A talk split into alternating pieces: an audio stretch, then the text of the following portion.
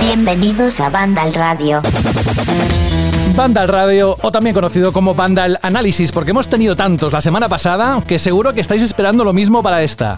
Y habéis ido a la descripción del programa, este programa número 9 de la novena temporada, hoy tenemos un número bonito, y habéis dicho, anda, pero si no hay juegos para analizar, pero hablan de...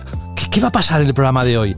Pues que tenemos mucha actualidad, tenemos tantas cosas, incluso algunas tan calientes y no pasado por la mente de Rubén Mercado, porque sabéis lo que significa esa palabra, sino aquello de recientes, que acaban de salir del horno. Bueno, que saludos de José de la Fuente, que esto es un placer siempre, lo decimos, el estar con vosotros una semana más y que no puede ser de otra manera más que rodeado de gente tan maja, tan habladora, tan, eh, no sé, eh, tan jugadora, tan jugona y con tantas ganas de hablar como Alberto González. Hola Alberto. Muy buena, José. Madre mía, ¿no? Qué presentación. ¿no? Ay, espera, porque no tengo un megáfono. Yo también lo haría al estilo, no. Me recuerda a lo del juego del calamar y, y ya faltaría solo la música. Iríais cayendo uno a uno. Mejor que no. ¿Cómo estás? Muy bien, con ganas, ¿no? De, de empezar este Vandal Radio ¿Ves, que tiene ves? toda la pinta, ¿no? De, de- de un menú degustación de primera, ¿no? Tenemos ¿Ves? lo mejor de lo mejor, un poquito de cada cosa, ¿no? Tenemos trailers de películas, aniversarios, etcétera, etcétera. Sí, sí. Yo creo que va a ser interesante. Hoy tenemos, sí, como bien dices, un menú variado y que creo que va a gustar muchísimo porque da- va a dar pie a diversas conversaciones en el equipo, en la reacción, que creo que es de lo que más le gusta a nuestra audiencia de siempre. Bueno, bienvenido, Alberto. Bienvenido, Franje Matas. Hola. Muy buenas. Tienes que guardarte el sonido de la cerveza eh, para cuando arranquemos. Ahora, por ejemplo, hola, ¿qué tal? Franje Matas, sí. Pero lo haces antes y estamos perdiendo las buenas costumbres, Fran. A ver, a ver, es que. Ahora no te habrás mm, otra, ¿eh? Simplemente para No, hacer no, la no, coña. ¿eh? que no vas a A llegar ver, al eso lo final. dejo como chiste interno, tío. No como ahora que lo anuncias por aquí a viva voz, que lo hace siempre, Claro, igual, pero. claro, y porque no ha salido nunca ese, ese ruido, ¿no? Si es una celebración, si es para que la gente se dé cuenta del momento tan chulo que eh, estamos a punto de vivir nosotros cuando lo grabamos, que te pones ahí con la cerveza y, y disfrutando, ¿no? Como estuviéramos en, en un bar entre amigos, pues eso es lo que, lo que A es. ver, es que evidentemente yo al final, a ver, banda radio, eh, no deja de ser banda, no deja de ser mi trabajo, pero yo me lo tomo como mm, si fuera una conversación con colegas. Eso es, esa es la clave. Bueno, Fran, bienvenido, gracias por estar y muy interesante lo que vas a tener que decir en algunos apartados. Tengo ganas de escucharte porque sé que tienes una opinión muy concreta sobre alguna de las noticias que vamos a tocar hoy. Así que vamos con otra presentación, tenemos dos más. Jorge Cano, hola. Hola, buenas. ¿Qué tal? ¿La semana? Muy bien, muy entretenida. ¿Sí? ¿Sigues con esa ilusión que pudimos captar hace un par de programas por volver otra vez a tener esa sensación de, de- de- de vivir aventuras y experiencias? Sí, estoy jugando bastante. Me jugué Metroid, me jugué. Me jugué el Castlevania, el Area of Sorrow, que es Mm. buenísimo, por cierto. Sí, sí, he estado, he estado jugando. Estos días últimos un más tranquilillo, no, porque no se le así nada que me apeteciera, pero sí, sí, llevo buena racha. ¿Sí? ¿Ya has probado el turrón y eso o todavía no? Mm, no lo he probado, pero lo he comprado. porque el otro día estaba a buen precio, no sé si es porque luego sube un poco, ¿eh? cuando se mete ya la capa de Navidad ya, y joder, pues lo, pues lo compro ya, ¿no? Si lo voy a tener que comprar. Y entonces en mi casa ya ha entrado la Navidad, porque para mí la Navidad es el turrón. El turrón. Es una cosa, el turrón y los polvorones, es el verdadero espíritu de la Navidad. Alberto, ¿ya has probado el turrón? Hombre, por supuesto, el Suchar y el nuevo de Nestlé Jungli, este que han sacado, que es como un combo. Bueno, está riquísimo. Y mantecao ya mismo. Empiezo ya a acumular mantecao y a hacer degustación. ¿Y tú, Fran? Yo todavía no, pero Y- justo ahora después iba a hacer la cuenta en Mercadona, así que. Que por cierto, Fran, prueba el de natillas y galleta del Mercadona. Eso es un verdadero vicio. Bueno, bueno, me lo bueno. apunto y la semana que viene análisis en Banda Radio. Es exclusivo del turrón del Mercadona. Mira, es que este es el peor caldo de cultivo que podemos poner encima de la mesa para dar la, la bienvenida a Rubén Mercado. Hola, Rubén. Muy buenas, ¿qué tal? ¿Cómo estáis?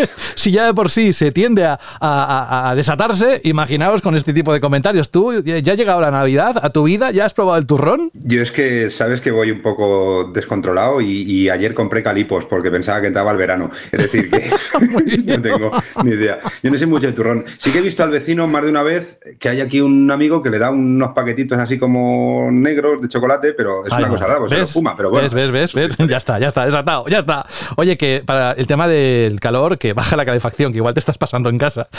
revisa, ah, pero revisa la temperatura. sí, ya decía yo que algo raro iba, porque iba todo el mundo con chaqueta y yo medio desnudo. Es decir, que algo raro, algo raro está pasando, sí. Pero bueno. Bueno, oye, que bienvenido Rubén, que después de unos programas que te volvemos a recuperar y nada, que encantados de que puedas participar en lo que es el programa en sí, que está dominado por el bloque de noticias. Ahora vamos enseguida con ello, no sin antes agradeceros una vez más convertir Banda al Radio semana tras semana en uno de los podcasts más escuchados de videojuegos. Ahora vamos a ver qué ha ocurrido en la actualidad del mundo de los videojuegos y que no se me olvide deciros que al final del programa hay una canción de control que alguien, un oyente, nos ha pedido, que seguro que muchísimos vais a disfrutar.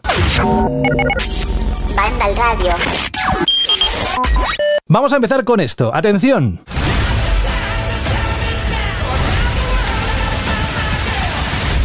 Hay lugares por ahí que no aparecen en ningún mapa.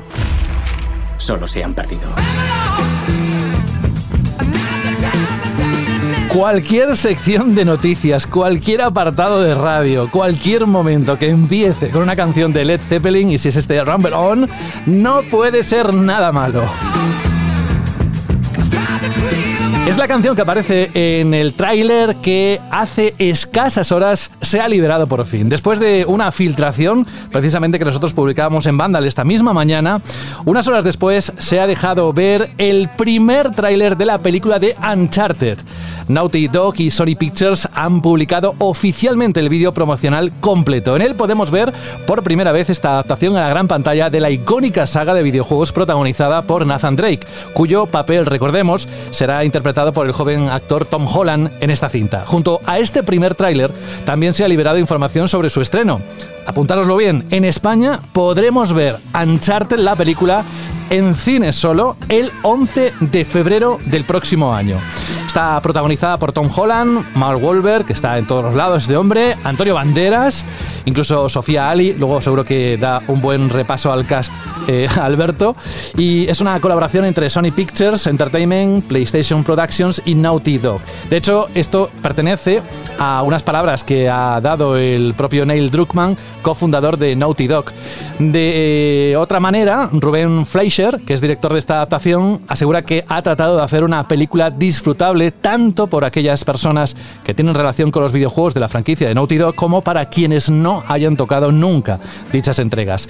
Entre otras localizaciones que podéis ver en el vídeo que está colgado en Vandal, en este tráiler está la Sagrada Familia o el Museo Nacional de Arte de Cataluña. No sé si lo has visto, Rubén, pero la verdad es que digo, mira, esto lo conozco ya. Ahí he estado yo. ¿Te ha pasado a ti? Sí, lo, he visto, lo he visto, pero hostia, me va a costar, ¿eh? Porque eh, el tráiler digo, joder, otra película nueva de Spider-Man eh, y me va a costar. Supongo que acostumbrado a ver a Tom Holland eh, de, disfrazado del hombre araña, pues, pues cuesta, ¿no? Pero, pero sí, mola, mola, mola ver cosas que tú has visitado, claro, eso llama la atención y no que todo parezca que está hecho en el espacio más profundo. Bueno, ¿y qué te ha parecido la, la adaptación? ¿Qué conclusiones sacas de lo que has visto? Bueno, pues no esperaba menos, ¿no? Yo creo que una producción muy de acción, que tiene muchas cositas que me recuerdan a Indiana Jones, otras cosas que me recuerdan al cine más actual de acción, más para gente más joven. Creo que los personajes no están nada mal, que el casting está bastante bien escogido y que, que pinta bien, pinta bien, ¿no? No, ¿no? no lo veo como una adaptación simplemente aprovechando una licencia y que salga lo que salga, sino que veo que, han puesto bastante intento en, en, que no solo sea un nombre de un videojuego más que conocido, sino sacarle el máximo rendimiento a una licencia como Uncharted. Así que de momento pinta bien. Yo soy de los que intentaré ir a verla al cine las primeras semanas, si la vida me deja. Sí, yo tengo que decir que a mí personalmente el tráiler me ha gustado bastante. He visto que hay reacciones muy divididas, ¿no? En redes sociales, en foros, hay gente que eh, le choca un poco que hayan escogido un Nathan Drake tan joven. Hay personas que creen que Nathan Drake tenía que haber sido pues Nathan Fillion, etcétera, etcétera. Esos típicos debates que ya conocemos todos de Internet. Pero a mí personalmente, repito, eh, creo que el tráiler mm, promete perfectamente lo que tiene que ser una adaptación de un videojuego como Uncharted. Tiene secuencias icónicas de los videojuegos, tiene muchísimos guiños tanto a la trilogía original como al cuarto. Eh, creo que el casting, pese a que es verdad que podemos hablar de la diferencia de edad, si podemos estar de acuerdo o no, si es, una manera un tanto libre ¿no? de tomar eh, según qué licencias artísticas con respecto a los personajes, creo que funciona. Y aparte, también demuestra cómo Sony eh, está apostando por Tom Holland, que es un chico para todo, ¿no? El chico del estudio, tanto por Spider-Man como por esta Uncharted, como por todo lo que está por venir. No olvidemos que Tom Holland es una de las grandes estrellas de Hollywood y que va a más poco a poco. Eh, tienes a Mark Webber, que como bien comentaba José, está, es verdad que está en todo. Te puedes hacer una película con él en Amazon, te la puedes encontrar en un reality show hablándote de hamburguesas, es increíble. Antonio Banderas, que curiosamente va a estar tanto en Uncharted como en la nueva de Indiana Jones, compartiendo género ¿no? de aventuras arqueológicas. Y es también curioso la, elección de Sofía Taylor Ali, que aparece en The Wilds, que es una de las series de mayor éxito en, Amazon Prime, y demuestra que Sony quiere enfocar esto ya no solo al aficionado al videojuego que conoce la saga, sino a todo un público joven que está dispuesto a jugarlo, a disfrutarla y a meterse de lleno ¿no? en estas aventuras de, de arqueología, al estilo Indiana Jones o Tomb Raider. Pero también me parece muy curiosa la elección del director de Ruben Fleischer, que es el, autor de uno de los últimos grandes pelotazos de Sony, que es eh, la primera parte de Venom, que ahora se ha estrenado recientemente Habrá Matanza, que es la segunda, que tenemos la crítica de Frank en, en Banda Random. Eh, es un tío que se le da muy bien el tema de los diálogos, el tema del humor, el tema de eh, compaginar secuencias de acción espectaculares, que las tenemos en el trailer, como la del famoso avión con el cargamento, ¿no? que ya vimos en uno de los videojuegos, en Uncharted 3, pues se le da muy bien compaginar el diálogo ácido, el humor, con las escenas de acción. Creo que es una elección bastante inteligente por parte de Sony. Vamos a ver, porque a mí me despierta ese interés que me despertó en su momento las, las películas de la búsqueda, seguro que lo recordáis, de Nicolas Cage, que eran más allá de, una especie de, versión actualizada de Indiana Jones, que está muy guay, que sí, que Indiana Jones es el arqueólogo más famoso, las aventuras cinematográficas más conocidas, pero las, películas de la búsqueda estaban muy bien y compaginaban eso, acción y diálogo. Y creo que esta Uncharted de Sony va a ir por el mismo camino. Yo estoy ya eh, con el hype por las nubes y de hecho lo mismo me rejuego toda la saga en, en PlayStation 5 de cara al, estreno de la peli. Así que por mi parte, totalmente a favor de esta adaptación y en el barco. Estaba viendo un poco la recepción de los trailers en YouTube, de dislikes y likes y todo esto, y la verdad es que bastante unánimemente ha gustado. No, no veo negatividad. Más allá de que, bueno, pues en redes cada uno pueda dar su opinión de si la elección de Tom Holland como Nathan Drake, que bueno, eh, se dijo ya en su momento que esto era un poco como los orígenes de Nathan Drake, y yo no creo que me da la sensación eh, que no es tanto que tuvieran una idea narrativa de decir, oye, vamos a hacer un Nathan Drake joven y entonces buscamos el actor. Yo pienso que fue al revés. Eh, querían que Tom Holland, que es un actor súper querido, que le cae bien a todo el mundo, que es eh, carismático. Yo creo que dijeron, no, esto lo tiene que protagonizar eh, Tom Holland y nos inventamos que es un Nathan Drake joven porque esto puede ser una franquicia, si funciona, eh, puede ser una franquicia muy importante para Sony. Tener aquí una saga de películas de aventura que vayan sacando continuaciones y no sé, tiene todos los ingredientes para, para gustar y para triunfar, desde el actor hasta se ve que se han dejado los dineros y no sé, pues lo típico que ves el trailer y dices, pues esta película es divertida y puede estar entretenida. A mí lo único que no me gusta del trailer es la música, me parece horrorosa que entiendo que bueno que la han puesto para que atraer a todo tipo de público, no solo a los aficionados al videojuego, pero creo que este tráiler, y de hecho a lo mejor, a ver si lo hace algún fan, algún montaje fan de estos, a este tráiler le pones la música de los juegos, que es buenísima, y gana muchísimo, seguro, que estoy seguro. Eh, me parece horrible la, la, música que le han metido. Y aparte de todo esto, de que me gusta más o menos el tráiler, me alegro y me alegraré siempre eh, que, hagan películas de entretenimiento que no sean de superhéroes. Porque en los últimos años está tan dominado el cine de los blockbusters eh, por el cine de superhéroes que simplemente algo que no sea de superhéroes, que eh, sea otra cosa, que sea simplemente una película de aventuras como las de toda la vida, pues bienvenida sea, la verdad, porque es que con eso, con tanto DC y tanto Marvel, yo estoy bastante hastiado. Y simplemente una película de eso, de, entretenimiento diferente, que no sea, que no sea eso, pues yo ya la, la, la cojo con los brazos abiertos. Además, cine de aventuras tipo Indiana Jones no se hace tanto, si lo pensáis. O sea, te pones a repasar la última década y no hay muchas películas de estas. Yo recuerdo, por ejemplo, cuando nació la saga de la momia, que a mí me encantaron las películas de la momia.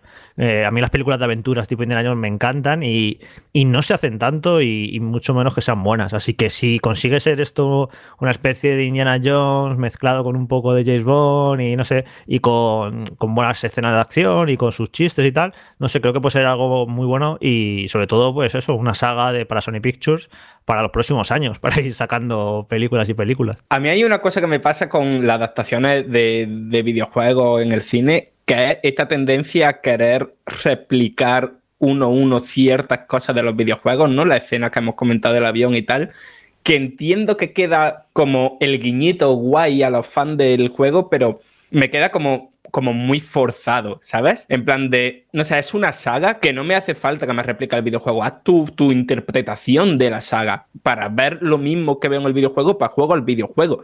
Que seguramente es lo que harán, pero no sé, eso, la presencia que tiene esa, eh, esa escena en el trailer me hace imaginarme que van a meter muchas más escenas que van a ser guiñitos al videojuego que no sé, que ya hemos vivido, ya hemos jugado. Y después comentar sobre lo de Tom Holland. A ver, lo hemos visto en muchísimos más papeles, más allá de lo de Spider-Man y en los últimos tiempos esta del Diablo a todas horas y cómo se llamaba la de la de Apple TV que, eh, Cherry, Cherry. de hecho las dos son, son grandes películas. Una la tienes en Netflix la primera la segunda en Apple TV son maravillosas. Te muestra que el chaval es muy bueno. Sí sí sí son papeles muy muy distintos.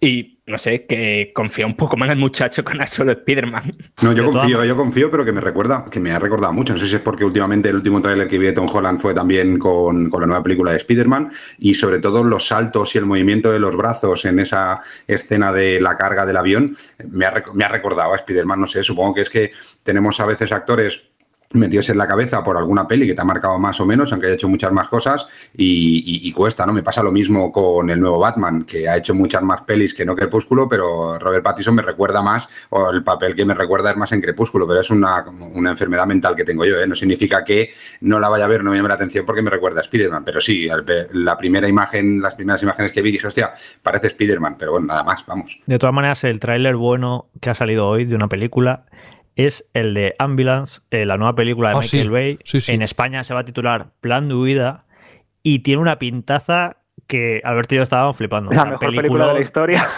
Tenemos que decir que somos aquí muy fans de Michael Bay. Hmm. Pero es que hmm. tiene una pintaza. Ves el trailer de esta película y dices, madre mía, película de acción de la de los 90, directa, divertida, espectacular y con Michael Bay que rueda. Y sin complejos, ¿eh? No, no, es importante. tiene una pintaza, no lo digo cero bromas, ¿eh? Si podéis ver el trailer, ahí lo tenéis en, y es más, la nueva peli de Michael Bay. También, Jorge, hoy se ha estrenado el tráiler de Red Alert, que no sé cómo, no, me acuerdo cómo se llama, Alerta Roja, que se lo han puesto aquí en España. La nueva película de Diane Johnson, eh, Gal Gadot, eh, Ryan Reynolds, que también es de atracos, de acción espectacular, y se estrena también en Netflix. Es decir, que creo que estamos viviendo como como comentaba Jorge, ¿no? Una época de resurgir de las grandes películas de acción, de los blockbusters de acción, sin que tengan que ser de superhéroes por narices. No, y del cine en general, es que nos hemos tirado con esto de la pandemia, yo al menos sin pisar una sala de cine casi un año y pico. Ah, bueno, fui a alguna película puntual, fui a ver Tenet en agosto del año pasado, luego en diciembre fui a ver una película, pero vamos, casi no he ido al cine, sobre todo para, el ritmo, ¿no? Que yo suelo llevar de, ir al cine. Y ya en el último mes y pico eh, estoy yendo todos los fines de semana al cine porque están estrenando un montón de películas que me apetece ver y estoy disfrutando muchísimo. lo que echaba de menos el cine es que no, no hay no, no tiene comparación ver cine en casa con, ver, con ir al cine. Yo que soy súper defensor de las salas de cine y es que estoy disfrutando cada película que veo en el cine. Estoy como pensando, joder, ¿cómo echaba de menos esto? ¿Cómo echaba de menos venir al cine y la experiencia del cine y eso? Y, que viva el cine, que saquen un montón de películas, que vuelva la gente a los cines, que recaude, que haya taquilla y que se empiece a mover esto porque esto de la pandemia se alargó tanto que llegamos a temer que, que las salas de cine peligraran en cierta manera y espero que, no ocurra esto y que el negocio del cine se vuelva a levantar porque a mí al menos me encanta y, creo que, la experiencia de ver películas en casa no sustituye para nada la experiencia de ir al cine. José, mete aquí sonido de aplauso. Aquí es cuando el público se levanta y empieza a aplaudir diciendo nosotros también pensamos exactamente lo mismo que tú, Jorge. Es cierto, eh, sobre todo si sois amantes del cine, vaya, hay gente que lo disfruta en casa y ya está, y no solo ir al cine. Pero para aquellos que echamos en falta ese gran formato de pantalla con ese sonido, ¿verdad, Alberto? Que te envuelve, sobre todo cuando, cuando puedes elegir la sala que tenga Dolby Atmos. es, es, una gozada. Bueno, vamos a dejar la película de Tom Holland, la de Uncharted, que la verdad es que tenemos muchas ganas de verla. Ya digo, insisto que el 11 de febrero del próximo año la tendremos en el cine estrenada y nos vamos a un título que si esto nos lo llegan a decir hace mm, dos años que iba a estrenarse en PC, posiblemente más de uno no se lo hubiese creído.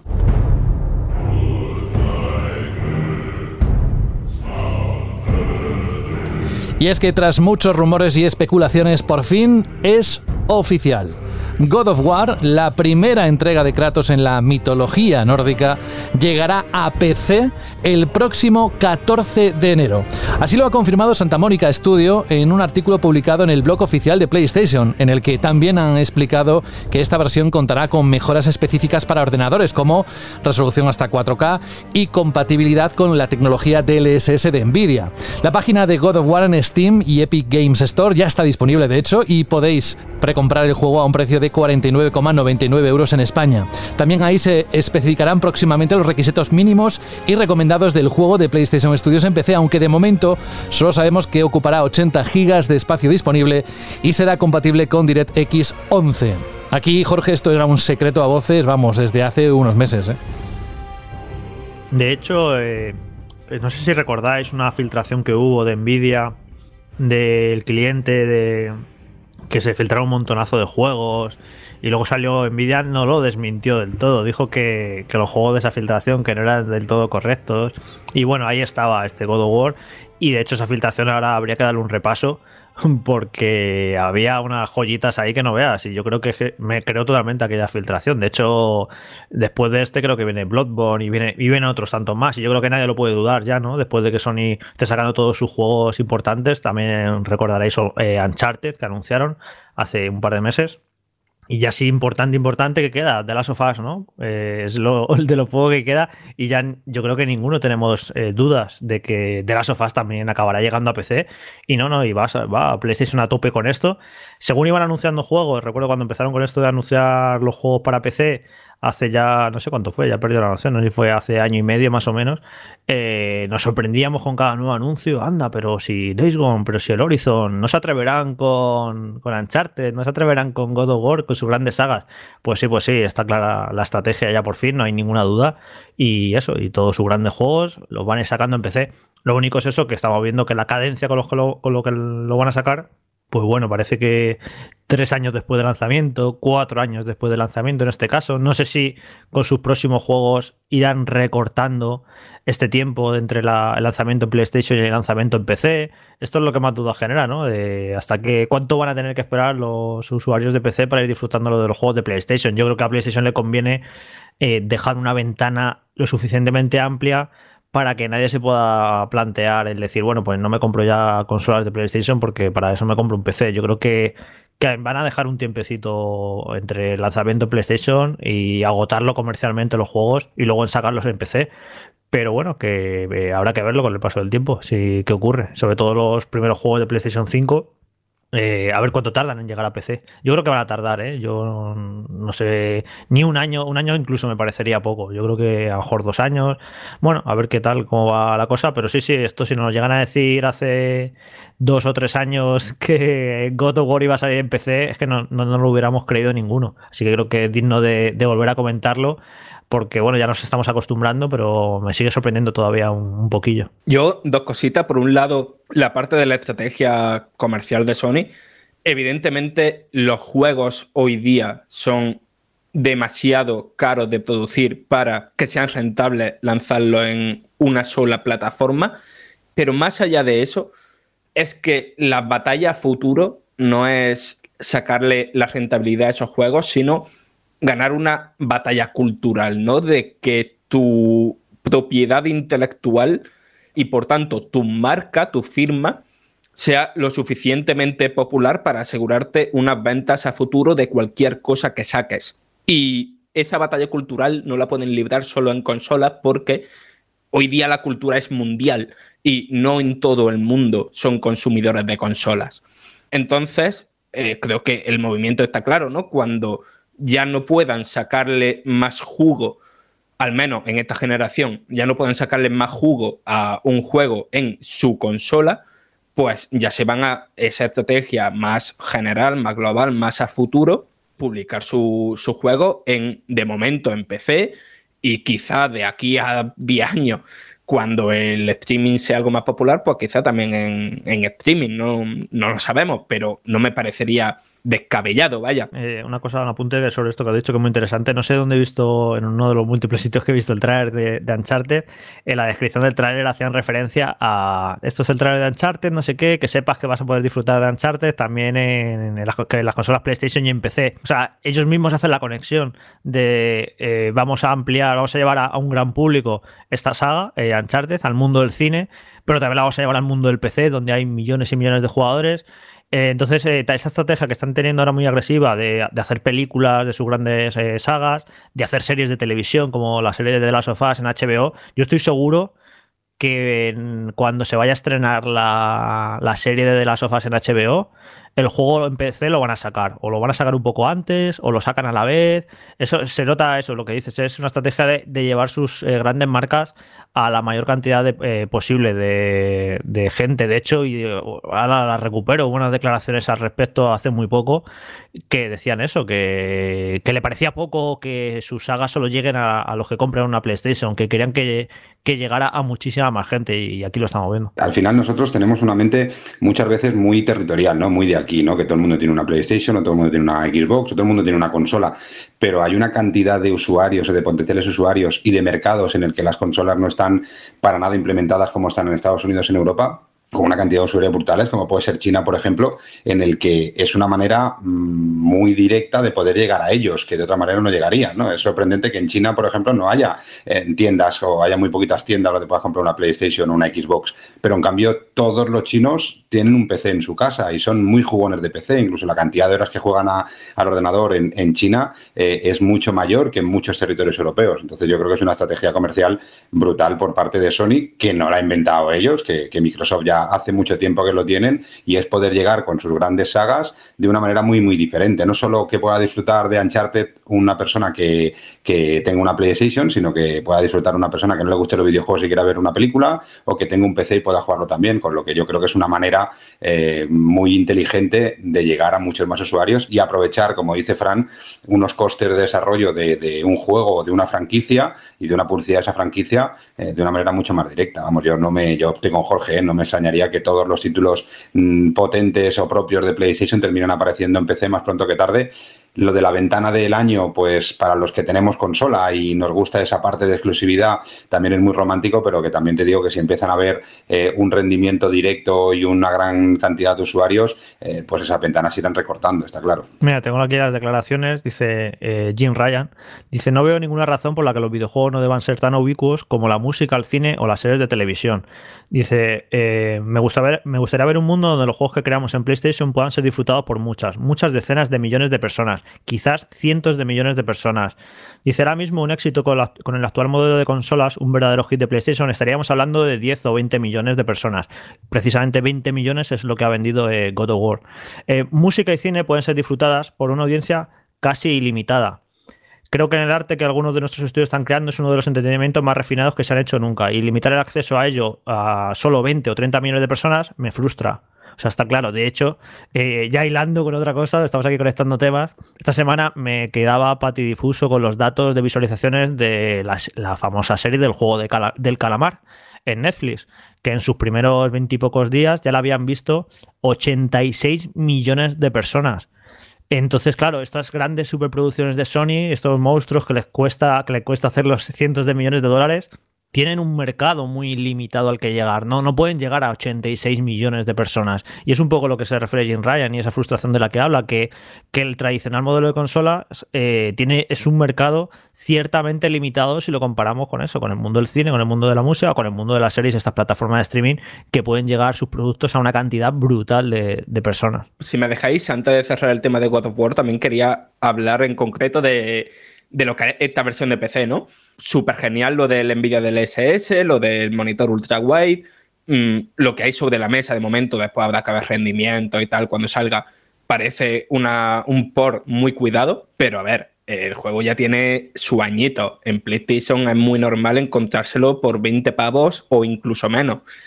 Sacarlo años después por 50 euracos Mm, me parece un poco feote, la verdad.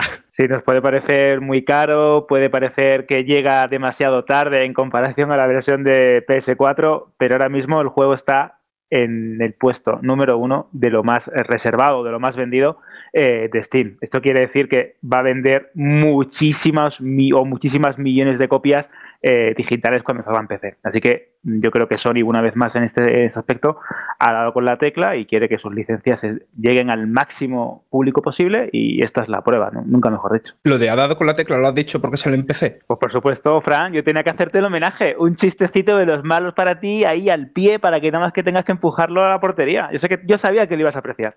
Vamos con, después de God of War, vamos con otra noticia que tiene que ver con Xbox.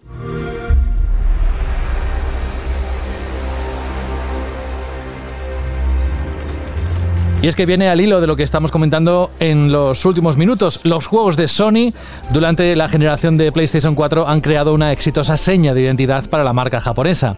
Xbox también quiere tener más títulos de este tipo, aunque a su propio modo. Desechan la idea de ofrecer juegos que se comparen directamente con los grandes nombres de Sony.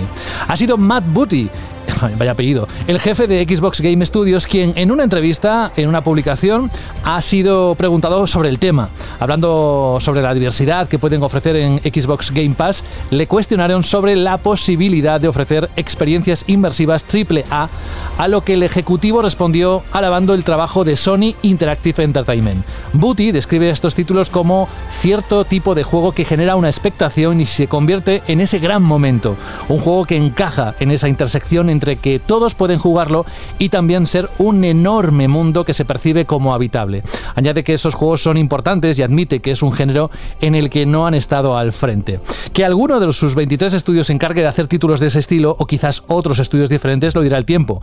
Booty ha recordado la reciente entrevista en la que Phil Spencer, jefe de Xbox, reafirmó que aún no han terminado de comprar a empresas de desarrollo. Así, concluye que conforme la industria del videojuego crece y Xbox Game Studios crece, asegurarnos, dice, de que tenemos ese tipo de juegos para nuestros fans porque es importante para nosotros.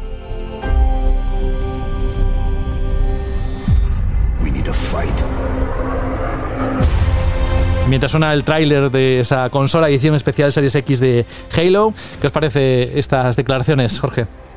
Eh, me parece interesante porque que la industria del videojuego, el tipo de superproducción que está haciendo Sony en los últimos años, eh, solo la hace Sony casi y, pocos estudios más en el mundo. Eh, Rockstar, pero Rockstar está sacando un juego cada, cada seis años o más. y entonces eso es algo que, todos los que nos dedicamos a esto, eh, ya sea prensa, ya sea simplemente aficionados al videojuego, que no sean fanáticos de una marca, es algo que es obvio y que cualquiera entiende y que de hecho me gusta que, incluso un directivo de Xbox lo verbalice. Es en plan, ¿no? Es que Sony hace unos juegos, hace unas superproducciones y que genera unas expectativas y que unos valores de producción y de calidad y demás que no está haciendo prácticamente nada en, la industria.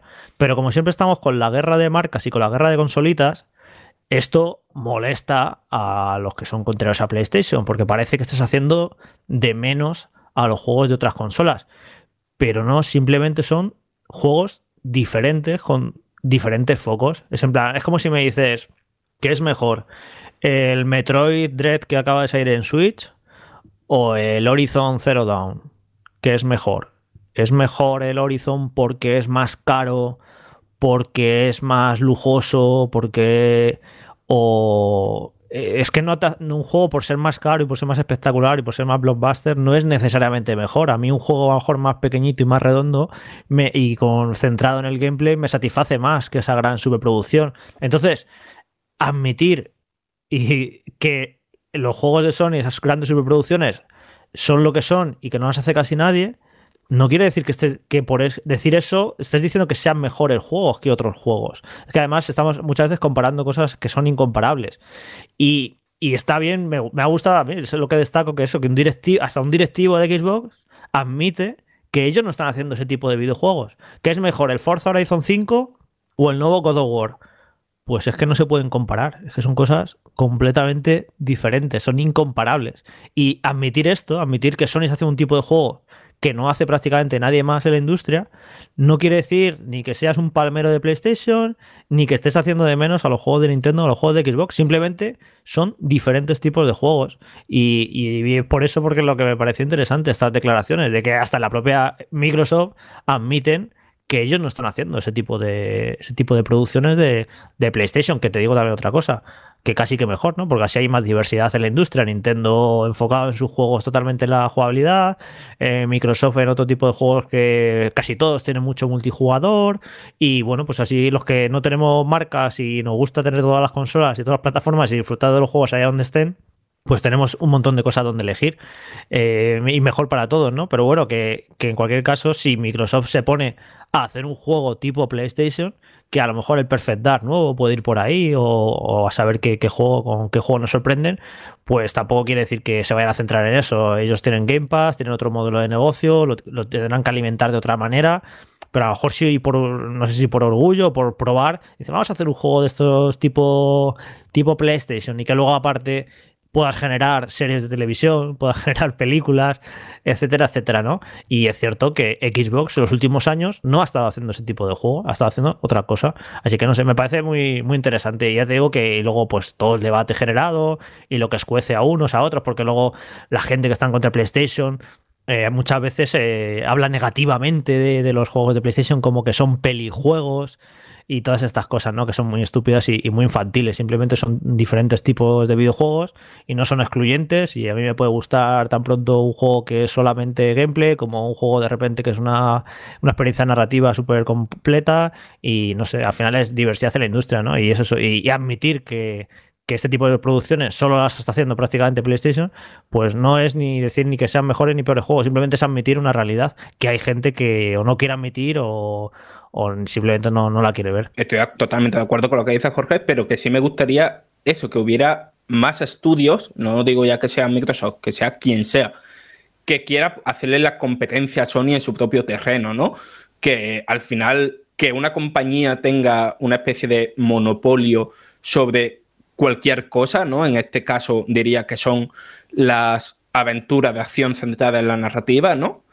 No me parece bueno. Y creo que Xbox, con, el, con los años, ¿no? Conforme se vaya afianzando su modelo de negocio y se pueda permitir asumir más riesgos, riesgos en el sentido de desarrollo con una cantidad de millones de dólares que no sabemos ni contar, creo que es un posible candidato a, hacerlo, vaya. De hecho, tampoco creo que haya que esperar demasiado, ¿no? Para, ver esas grandes superproducciones. Eh, Hellblade puede ser una de ellas, eh, Fable puede ser también otro de los candidatos.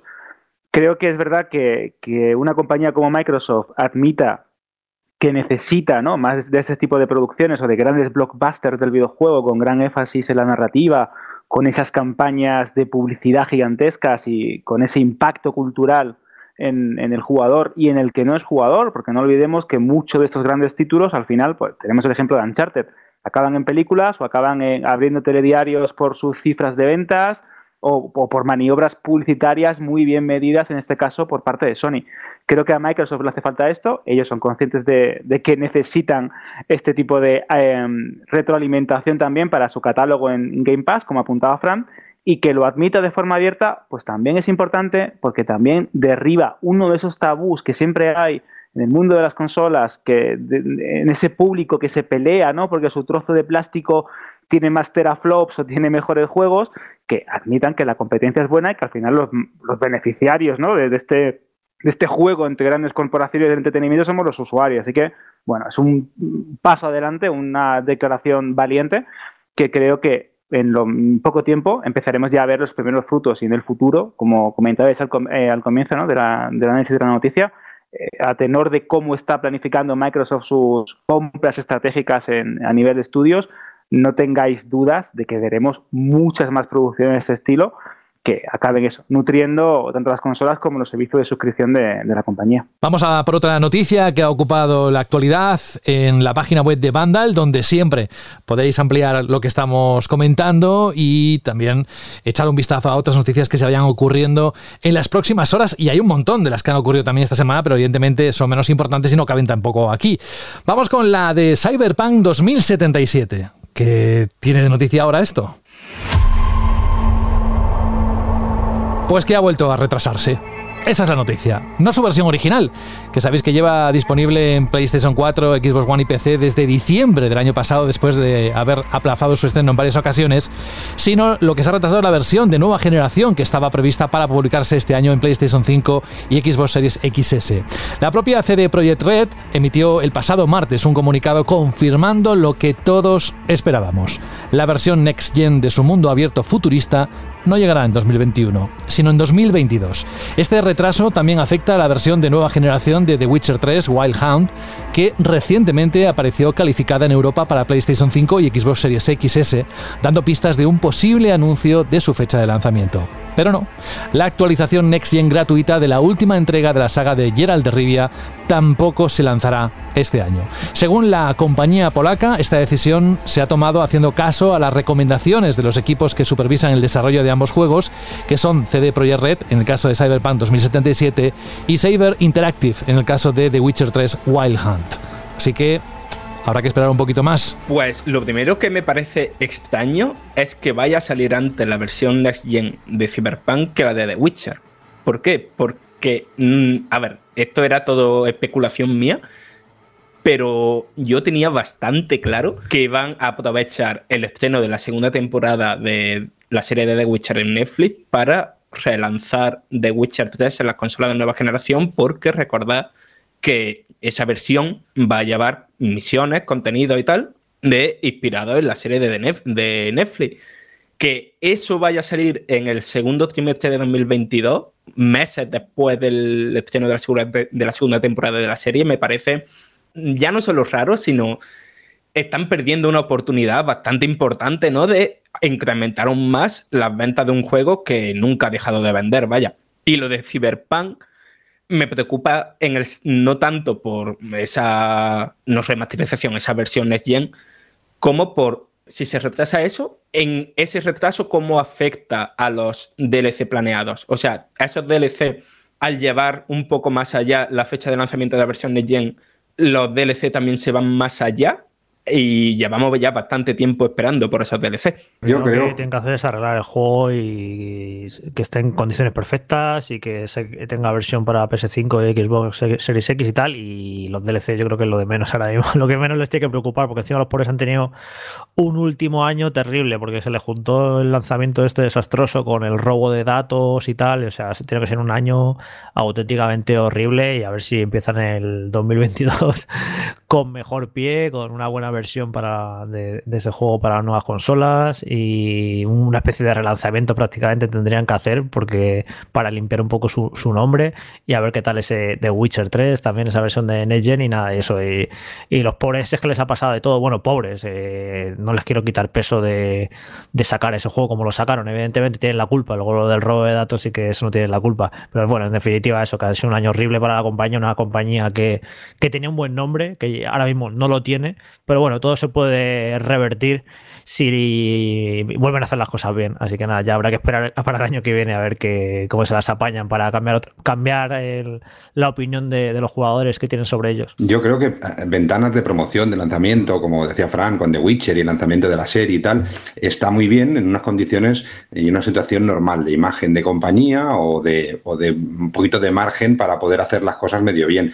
Lo que sí que es verdad que ni la desarrolladora de Cyberpunk, la desarrolladora de, de Witcher, eh, que al final están mm, conjuntamente con la misma empresa madre, en lo que no tienen son ventanas de volverse a equivocar. Es decir, yo creo que tienen muy claro eh, CD Projekt que es inviable que no saquen un juego para Next Gen eh, en el mejor o en la mejor de la situación posible funcionando bien, sin problemas, sin problemas de rendimiento, que gráficamente sea tan espectacular lo que se nos, que como se nos prometió cuando nos enseñaban el juego. No, no se pueden permitir en lanzar otra vez un juego, ya no digo a medias, pero ni un 95%. Tiene que salir el juego al 100% funcionando y funcionando bien si quieren recuperar parte de ese carisma o de esa imagen que han perdido, que les costará, pero también os digo que en este sector eh, somos muy críticos, está muy bien, pero también eh, luego nos ponen un caramelito delante y nos olvidamos de lo que se ha hecho mal, de lo que se ha hecho bien en el, en el pasado, ¿no? Pero lo que no pueden permitirse otra vez, si no quieren terminar eh, destruyéndose internamente ellos mismos, es sacar una versión ni de, ni de Cyberpunk ni de The Witcher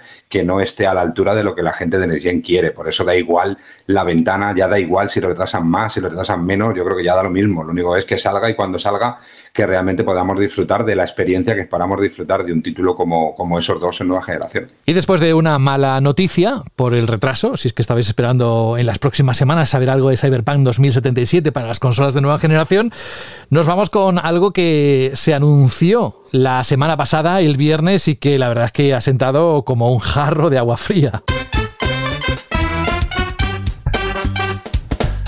Vamos por partes. Nintendo anunció a finales de septiembre lo que conocíais como el paquete de expansión de Nintendo Switch Online, que estaría disponible a finales de octubre.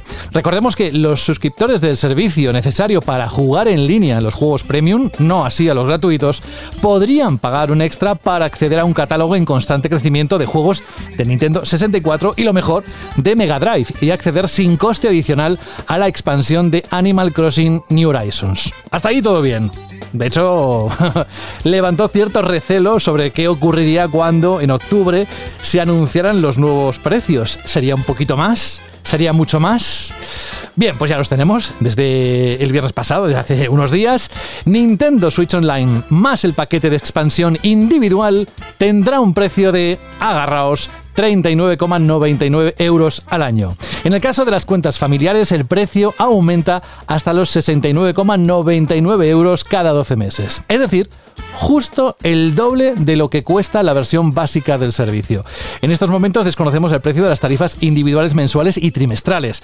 La suscripción estándar de Nintendo Switch Online, que seguirá estando disponible, cuesta 3,99 euros al mes, 7,99 euros cada tres meses o 19,99 euros al año. Eso ya lo sabéis también. La tarifa familiar eh, puede ser disfrutada por hasta 8 cuentas de Nintendo y tiene un coste de 34,99 euros al año. Y también hay un paquete, ya lo cuento todo, que ofrece el DLC Big Block de Tetris 99 con una suscripción anual por 29,99 euros. No sé si alguien calculaba aquí, Alberto, una subida del 200%, vamos, algo, sacaron números y evidentemente era para echarse las manos a la cabeza. Y la cosa es que ha generado mucha polémica por una subida tan espectacular. Y la pregunta que sale todo el mundo, ¿justifica los juegos de Nintendo 64 y Mega Drive y todo lo que incluye ese aumento de precio? ¿Tú qué crees? Mira, sinceramente creo que es un, extra que se, le ha, les ha ido de las manos. Una cosa era una subida que todos esperábamos, porque cuando lo dejaron medio caer, ¿no? En ese famoso Nintendo Direct, que iba a costar un poco más y que no jugaban, no te, no te dejaban claro nunca el precio, ya te lo olías. Es que esto va a ser un incremento de Nintendo Switch Online porque ellos quieren fomentar las suscripciones y quieren darle un valor añadido al servicio. De hecho, lo han declarado varias veces en el pasado. Cuando te esperas una subida, pues te esperas un incremento, como por ejemplo ha hecho Netflix hace poco, eh, o otros servicios de, de, de, de, streaming, ¿no? Pero es que la subida es bastante evidente.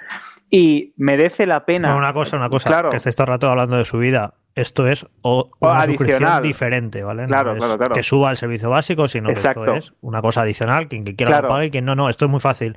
Eh, los juegos que te, que te van a ofrecer de Nintendo 64 y de Mega Drive y lo del Animal Crossing, que ahora hablaremos de eso, por cierto.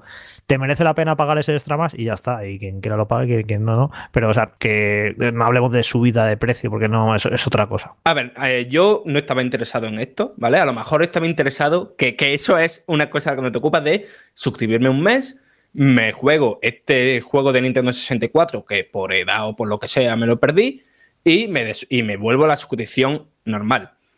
De momento no han dicho que vaya a haber suscripciones mensuales o suscripciones trimestrales. Es decir, si te suscribes a esto, de momento lo que se sabe es que es un año entero en esta suscripción que me parece bastante feo, por no decir rastrero, el no ofrecer la opción ¿no? de, vale, un mes estoy suscrito al Switch Online normal y otro mes estoy suscrito con el paquete de expansión y tal. Pero a mí me parece muy importante este detalle de última hora de que vayan a añadir la expansión del Animal Crossing. Que, por cierto, yo encantadísimo con ella porque es una cosa que es prácticamente un juego nuevo que en Nintendo 3DS salió como un juego entero nuevo aparte y aquí sale, pues como una expansión que te la puedes comprar por separado o disfrutarla si estás suscrito con esta suscripción. Pero a lo que veo con este movimiento de la expansión es que, ¿y si Nintendo usa esta suscripción como su lugar donde meter gratuita, o sea, gratuitamente, entre millones de comillas, ya me entendéis, los DLC de sus próximos juegos? Quiero decir, cuando salga el Splatoon 3, que la expansión de la campaña esté metida aquí, que en el siguiente Pokémon cierto DLC esté aquí incluido.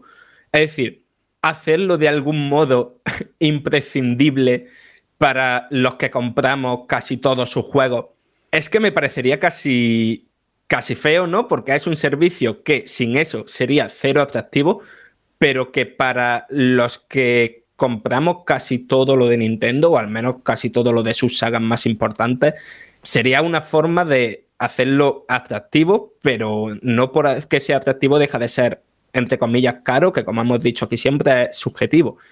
Es eso, ¿no? Es como que a lo mejor no, tenían ese plan, ¿no? De meter esto de Animal Crossing desde el principio aquí, pero a lo mejor cuando vieron la respuesta negativa que tuvo el, el anuncio inicial, se plantearon, oye, esto hay que hacerlo más atractivo de algún de alguna forma. No sé. Oye, Fran, a ver, explícame, porque esto es que me parece un buen porro. Lo de que haya metido ya DLCs y expansiones en esto. Entonces, a ver, si tú te suscribes a esto, tú recibes la nueva expansión de Animal Crossing y tú te pones en tu juego de Animal Crossing, en tu isla, pues a hacer tus movidas, a meterle nuevos muebles, a modificaciones de la casa y a las cosas que tenga la expansión esta, que no me he enterado muy bien, la verdad. Y cuando se te acabe el año de, de este pack de expansión, que pierdes el DLC y ¿qué pasa? Todo lo que habías hecho en tu isla de Animal Crossing que se volatiliza. claro, es que ese es el tema, eso es una duda. A ver, el tema es que la expansión no es de cosas para tu isla, no es un modo de juego aparte, ¿no? En el que tú trabajas como gestor vacacional, ¿no? Y entonces, pues tú vas ayudando a gente que hay en un enorme archipiélago hacerle, a construirle, ¿no? Su casa vacacional, ¿no? Su casa de Benidorm o Marbella, ¿no? De sus sueños.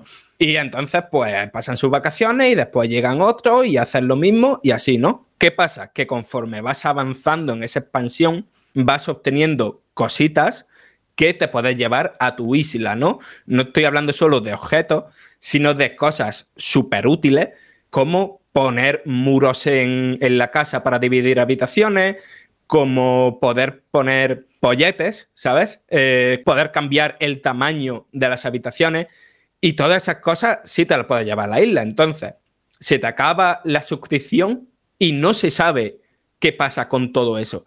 Estuve en un evento dedicado a la expansión de Animal Crossing, hará un par de días antes, ¿no? De que se mostrara el Animal Crossing Direct. Y pregunté y no me supieron dar una respuesta en ese momento. Y si Nintendo todavía no ha dicho nada sobre ello, supongo que a lo mejor cuando esté disponible la suscripción lo aclararán, o cuando esté disponible la expansión, que es el 5 de noviembre.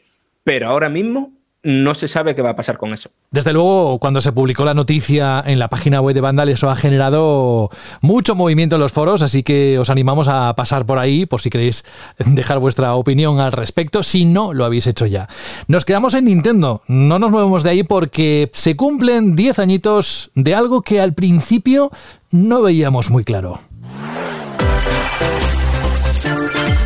Claro, estamos acostumbrados, o estábamos acostumbrados a los eventos en vivo, algo enlatado, eh, aparte de los podcasts, que eso funciona bien, que voy a decir, no, si estoy haciendo uno ahora, pero um, en cuanto a comunicación, el Nintendo Direct pues como que no se veía mucho al principio, pues 10 añitos de ese evento digital que cambió la comunicación de videojuegos.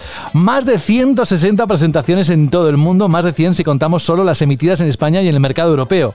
El Nintendo Direct, un formato de presentación pregrabada y emitida a través de Internet simultáneamente para jugadores, periodistas e inversores, celebra el 21 de octubre su décimo aniversario. En esa misma fecha, pero del año 2011, se emitió en exclusiva para Japón su vídeo presentado por el presidente de Nintendo hasta su fallecimiento en 2015, Satoru Iwata, donde el ejecutivo presentaba los juegos que llegarían en los próximos meses a Nintendo 3DS y Wii, con entrevistas a los desarrolladores implicados y gameplay exclusivos. Se emitió una versión norteamericana el mismo día, pero de menor duración debido a la ausencia de entrevistas y presentada por Reggie, presidente de Nintendo of America hasta 2019. Un formato que ha tenido una gran influencia, Jorge, en la forma de comunicar por parte de las marcas. Y además que lo estamos esperando cada vez más y se hace rogar, ¿eh? A veces el Nintendo Direct. Pues fíjate, cuando yo esta semana vi que, iban a cumplirse 10 años del primer Nintendo Direct, la primera reacción fue que viejos somos.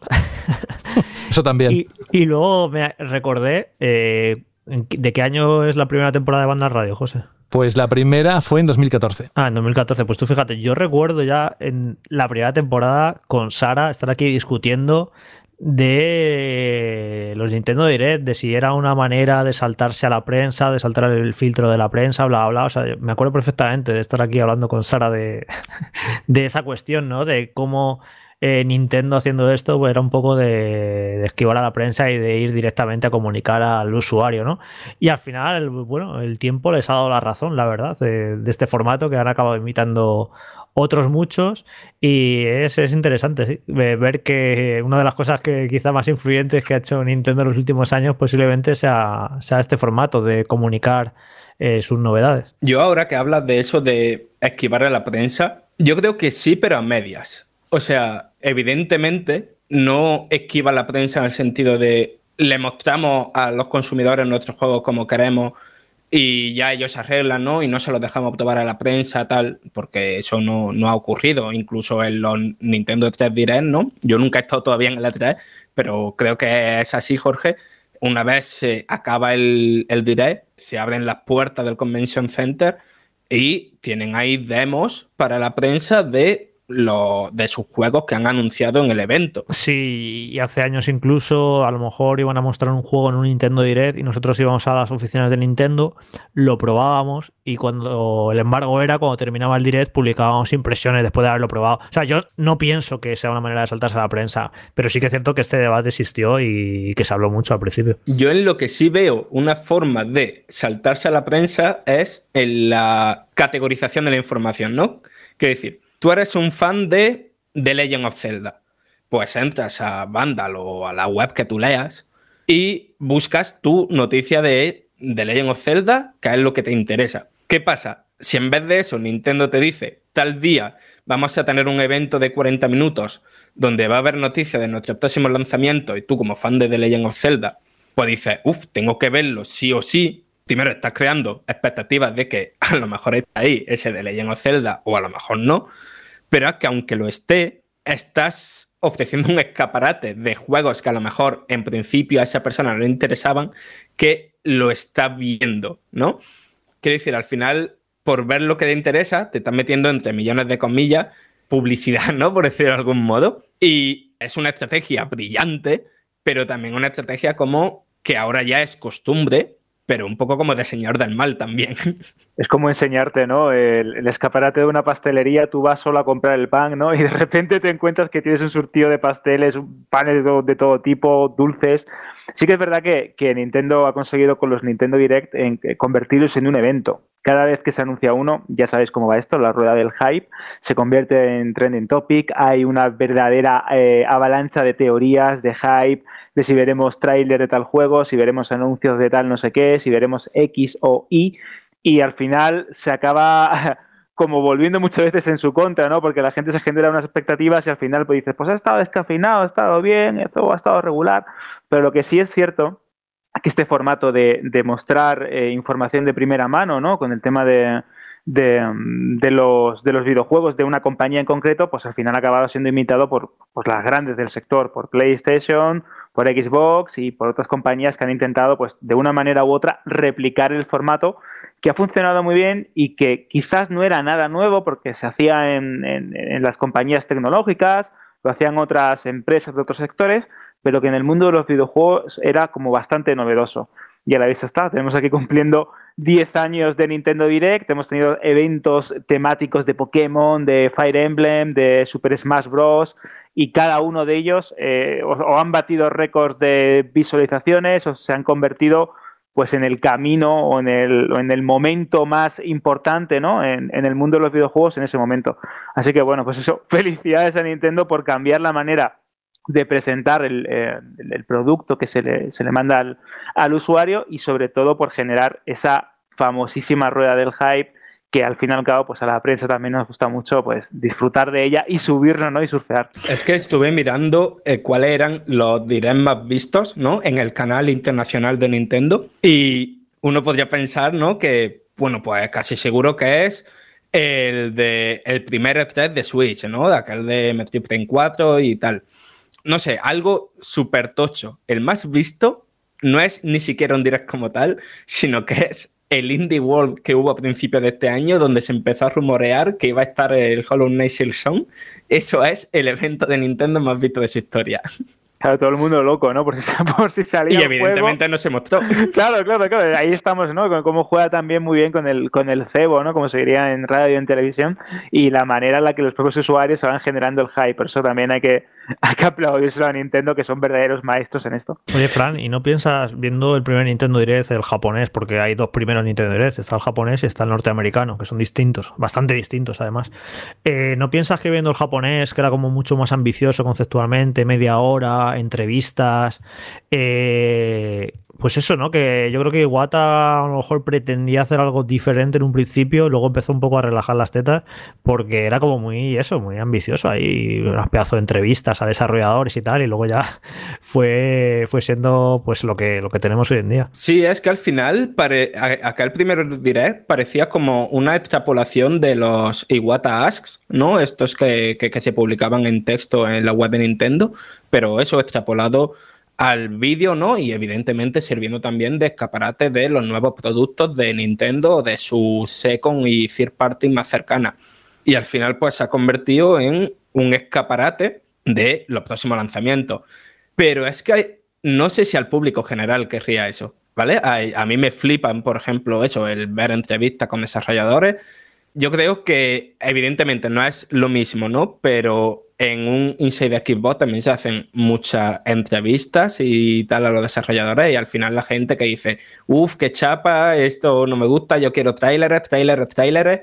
Y a ver, evidentemente en Inside Xbox no es lo mismo porque te anuncian las latas de, de bebida energética de Gears of War, pero también tienen entrevistas y la gente dice que eso no es lo que quiere, que lo que quieren son trailers. Y aprovechando, hoy me he acordado de que se acaba de publicar en España el libro de Iguatas, que es una recopilación de todas esas entrevistas que hacía Iwata a los desarrolladores y que publicaban en la web de Nintendo, que en muchos casos son interesantísimas y sobre todo para los que sean más nintenderos y les encante saber los entresijos de los juegos y cómo se hacen y demás, pues es bastante interesante. No sé qué tal está la, edición en español, no sé qué tal está la traducción y qué tal está el libro en general, pero en cualquier caso muy interesante y, para, que lo tengáis en el, en el radar. Ax y Wata, que eso, que, que está ya está disponible en español. A mí un poco lo que me sorprende es eh, que hayan pasado 10 años. Yo hubiera dicho que han pasado muchos menos. Es decir, que, a mí me alucina la velocidad a la que va este sector y a la velocidad a la que van las cosas, ¿no? Que hace ya 10 años que estemos disfrutando de esos Nintendo Directs, eh, me parece alucinante porque yo hubiera dicho cuando leí la noticia, dije, hostia, no puede ser, eh, se han equivocado. Pensé que no se han podido equivocar, el que se ha equivocado yo, ¿no? pero, pero me sorprende que llevemos tantos años ya con esto. Está claro que la estrategia de Nintendo no es que quiera saltarse a la prensa, sino que estamos en un momento en el que eh, el contacto con el cliente o con el usuario final eh, es una de las partes más importantes en cuanto a la comunicación de las compañías. No porque piensen que la prensa hace mal las cosas, eh, sino porque piensan que el usuario final, y tal y como está la tecnología ahora, necesitan verse muy cercanos o intentar verse muy cercanos a lo que sería la compañía que comunica. Por supuesto, el resto de compañías lo están haciendo, pero ya no solo de videojuegos, de muchas otras empresas, sobre todo tecnológicas, en el que el contacto y el control del usuario final es, es vital. Además, hasta ahora cosas parecidas las habíamos visto en un E3, ¿no? Pero en un E3 al final se comparte protagonismo con estos Nintendo Direct o con los Showcase o con los de Microsoft o todo esto. Al final consigues el, tener un protagonismo total en esa franja de espacio, ¿no? Cosa que en un E3 no está. Por eso muchas compañías aprovechaban también los días previos del E3, ya no para el usuario final, sino para la prensa, para captar esa atención, ¿no? Bueno, pues estaba el evento de Electronic Arts en el que sabías que tenías a la prensa allí porque no tenían otro evento ese día, ¿no? Y no era lo mismo en un E3, pues que eh, la prensa muchas veces tenía dos y tres y cuatro eventos, más tres o cuatro eh, testeos de juegos, más dos o tres entrevistas, con lo que al final el tiempo que le podía dedicar a cada compañía era menor. Pues con esto han conseguido conseguido hacer lo mismo que hicieron con la prensa, pero con el usuario final, ¿no? El poder tener eh, la atención total de tu usuario, de tu seguidor o de tu posible seguidor directamente a eso. Por supuesto, como va un público más mainstream o un, público como más, más amplio, eh, cuadra mucho con lo que dice Fran, ¿no? Es decir, al público final eh, habrá gran parte o mucha gente que le gusta el ver entrevistas con desarrolladores que te expliquen cosas de juegos, cómo se ha hecho, cuánto tiempo y todo esto, que son cosas súper interesantes, pero al final al cliente final, al que hace, al que hace la cifra de venta, que es ese cliente como mm, mucho más casual, ¿no? Que, que, al final lo que quiere es ver tráiler, ver producto y a ser posible eh, grandes superproducciones y a ser posible que me quiten el juego este de relleno, que muchas veces son los juegos que nos molan a nosotros, sobre todo a vosotros que sois los especialistas, ¿no? Entonces, por eso he ido cambiando, pero yo creo que es un sistema de comunicación que se va a seguir quedando. Y yo creo que el siguiente paso es que el cliente final o el usuario final puede interactuar casi casi en directo con esos eventos y con esa comunicación y que no sean tan enlatados, sino que a la larga el usuario final pueda incluso formar parte ¿no? de ese evento, incluso estar probando el juego o la demo mientras te lo están enseñando, ya no esperar a que termine el evento para poder jugarlo, sino que lo puedas jugar a tiempo real. Yo creo que vamos hacia esa comunicación en el que la compañía entre en casa del cliente y se puede instalar casi casi en casa del cliente porque sabe que lo tiene captado como cliente. Hablando de entrar en casa del cliente, Rubén, ¿qué te parece si ahora repasamos ya que lo tienes ahí calentito, calentito también, las cifras de ventas de los últimos días. A ver qué ha entrado en casa del cliente, que han elegido, cuáles son los juegos más vendidos. A ver, bueno, sorpréndenos. Estas semanas eh, son semanas ya interesantes y en las que se empiezan a lanzar los grandes títulos ¿no? de, cada año, aunque las ventas fuertes siempre son las semanas de diciembre, pero siempre son las ventanas escogidas por parte de grandes títulos como, como todas las sagas FIFA o como todas las ediciones cada año de FIFA eh, o lanzamientos que son los abanderados de cada compañía. Como sabéis, en la web tenéis el artículo cada semana en el que desgranamos semana tras semana las ventas, pero semana sí que era una semana interesante y por eso quería compartirlo aquí, ¿no? porque era una semana la semana 40, que es la que organizamos la semana en la web, es una semana en la que no solo se lanzaba pues el considerado el mejor juego de la historia de una empresa desarrolladora española, como puede ser Metroid Dread, que se lanzaba al mercado, sino también por el lanzamiento de la nueva versión o la, versión OLED o la versión mejorada y no Pro, sino la versión mejorada de Nintendo Switch, esa Switch OLED, ¿no? Eh, y por eso quería comentarlo aquí, ya que Metroid Dread eh, ha salido en su primera semana, no ha salido nada mal, ha salido con 24.800 unidades, no es el juego más vendido de la semana, era complicado quitarle el título a FIFA 22 de Play 4, que sigue siendo el más eh, importante, pero bueno, Metroid Dread colocarse segundo en ventas en una semana en la que salían, pues eh, seguía segunda semana de FIFA, que normalmente es una semana muy potente, salía Far Cry 6, que no ha funcionado mal. Sorprendentemente ha vendido más la versión de PlayStation 5 con 6.800 unidades que la de Play 4, que es algo que vamos a ir viendo. Sale también Alan Wake, eh, salía en Black for Blood, que ha salido como un verdadero desastre. Ha vendido muy, muy poquitas unidades. El, eh, el, juego que también se lanzó, ya no solo para Xbox Series, que estaba en el Game Pass, sino para Play 5 y Play 4. Y lo importante también esa semana era cómo, cómo iba a lanzarse Nintendo Switch en su modelo LED.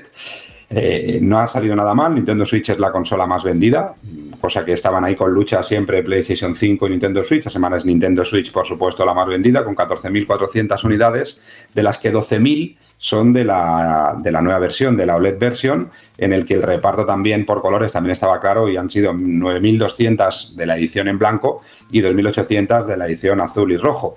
Estas cifras son altas, pero podrían haber sido mucho más, porque sí que es verdad que al final Nintendo, tanto de Metroid, sobre todo la edición coleccionista, como de Nintendo Switch OLED, eh, ha lanzado menos unidades de las que en un principio pensaba lanzar. Es decir, que ya venían con poquitas unidades, pero al final hubo un recorte de última hora de casi un 40% de las unidades, cosa que ha hecho pues, que la consola esté totalmente agotada en todos sitios. Ahora es eh, imposible hacerse con una Nintendo Switch OLED pero también hay que decir que también ha confirmado Nintendo que seguramente la primera semana de noviembre deberían entrar algunas unidades más, que seguramente sea esa parte de, bueno, pues de, entrega de consolas que no han podido entregar. Y no se sabe cuántas consolas más van a llegar durante la campaña de Navidad. Rubén, una preguntilla. Eh, no sé si tienen los datos a mano, pero ¿ha sido mejor el estreno de Switch OLED o el de Switch Lite? Pues te lo tendría que mirar, pero yo creo que ha sido mejor el de Switch OLED, a pesar de que Switch OLED había muchas menos consolas en el mercado de las que se pusieron de Switch Lite. Pero es una buena, es un buen dato a, revisar y lo miraremos en nuestros archivos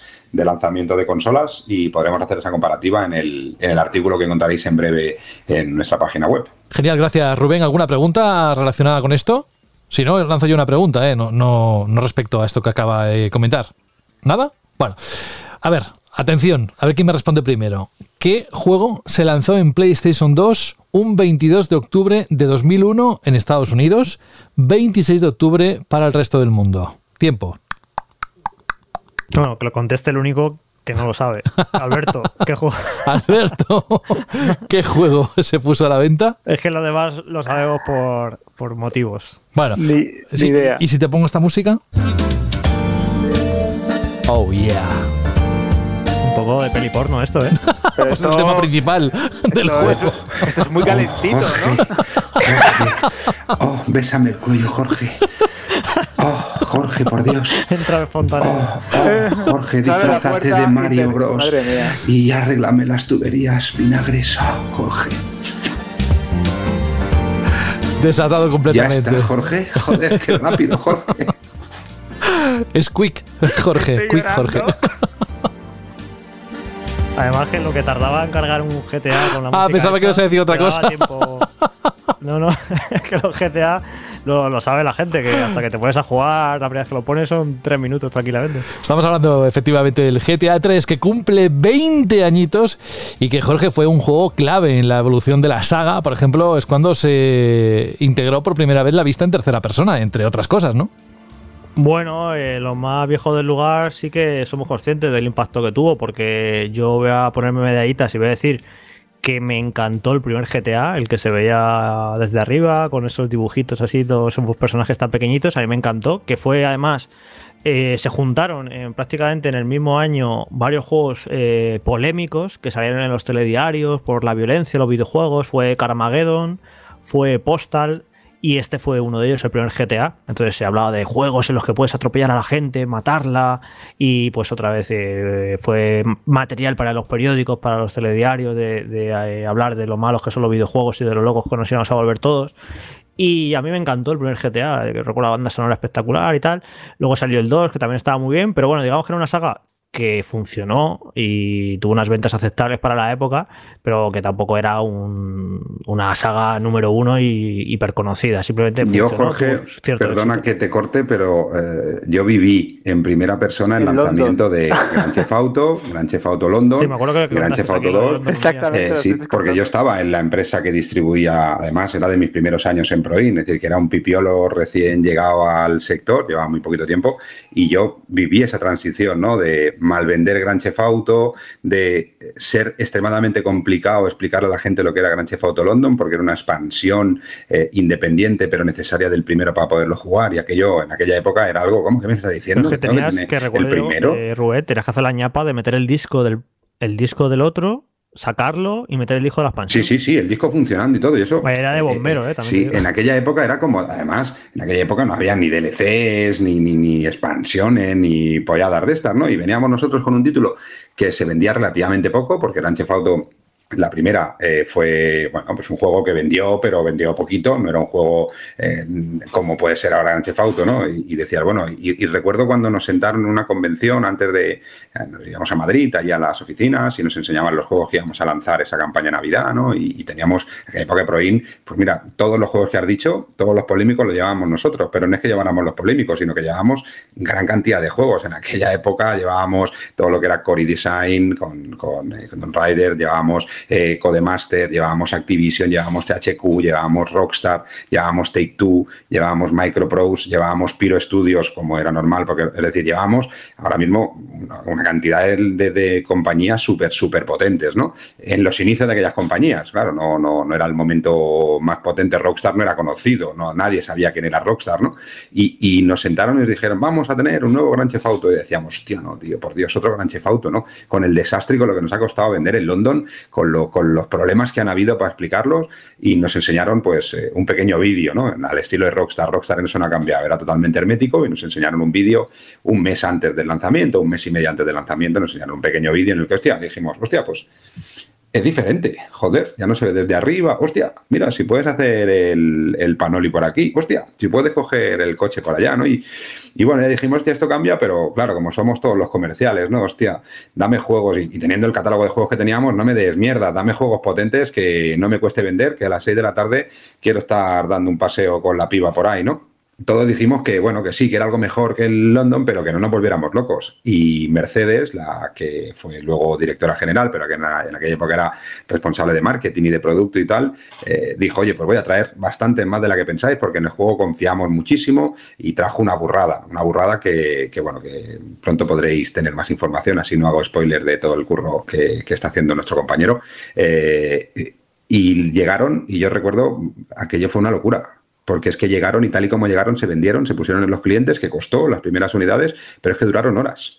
Pero es que eh, íbamos haciendo reposiciones y hmm. tal y como llegaban de Austria, no llegábamos ni a poderlas vender, porque tal y como llegaban ya estaban vendidas y fue una locura. Pero el tema fue porque era una época en la que un montón de juegos que habían sido sagas clásicas en 2D, pues daban el salto a las tres dimensiones y eso a veces salía bien, a veces salía mal, salía casi siempre más mal que bien, pocas sagas daban ese salto a las 3D con acierto, tipo Mario 64 y demás. Entonces, claro, pues a priori decías, bueno, pues esta saga GTA que yo he disfrutado en 2D, pues si, la, si lo pasas a las tres dimensiones, esto puede estar muy bien, pero claro, si lo hacen bien, había esas dudas, ya os digo que había cero expectativas.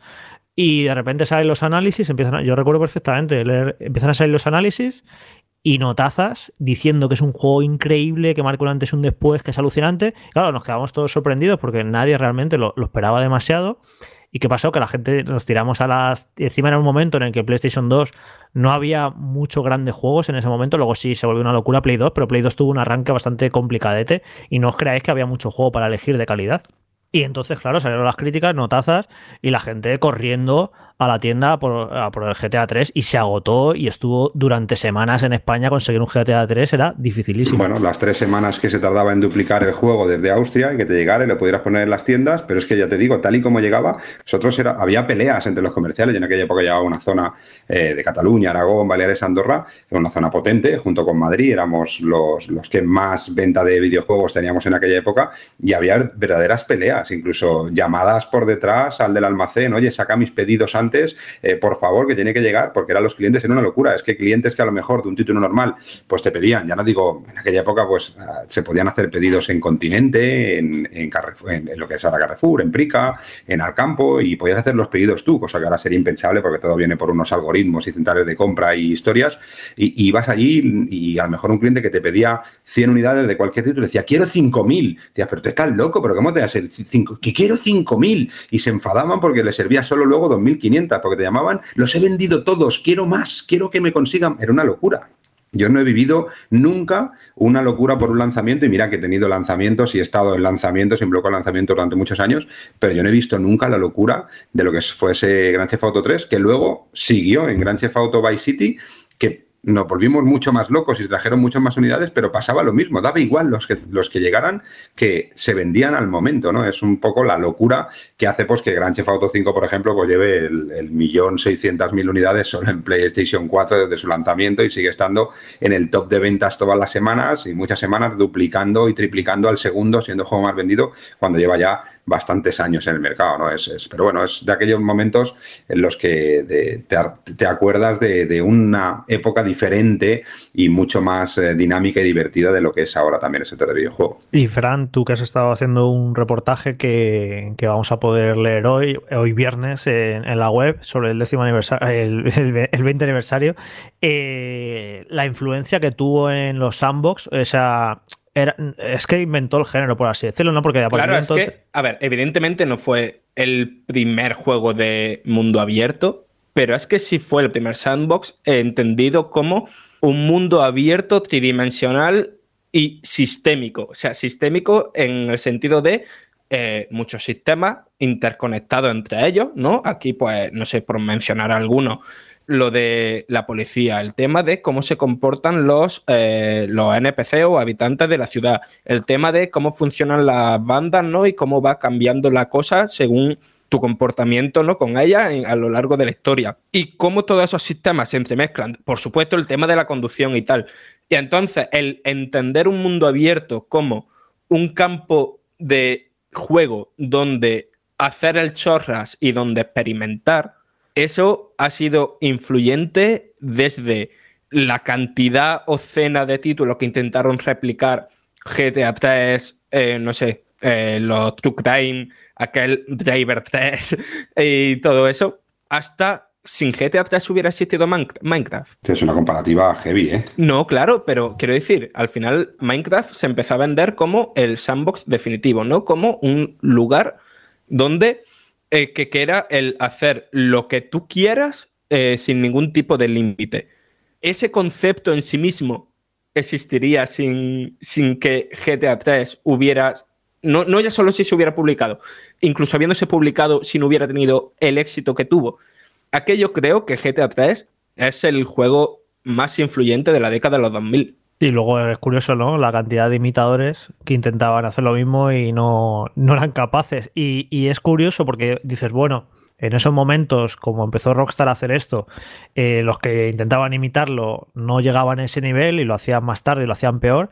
Pero curiosamente no es algo que, sea de los primeros años de la saga GTA, sino que se sigue manteniendo y Rockstar es que sigue siendo referente haciendo sandbox. Es que no hay ningún sandbox como Red Dead Redemption 2, con esos valores de producción, con esa calidad en el detalle.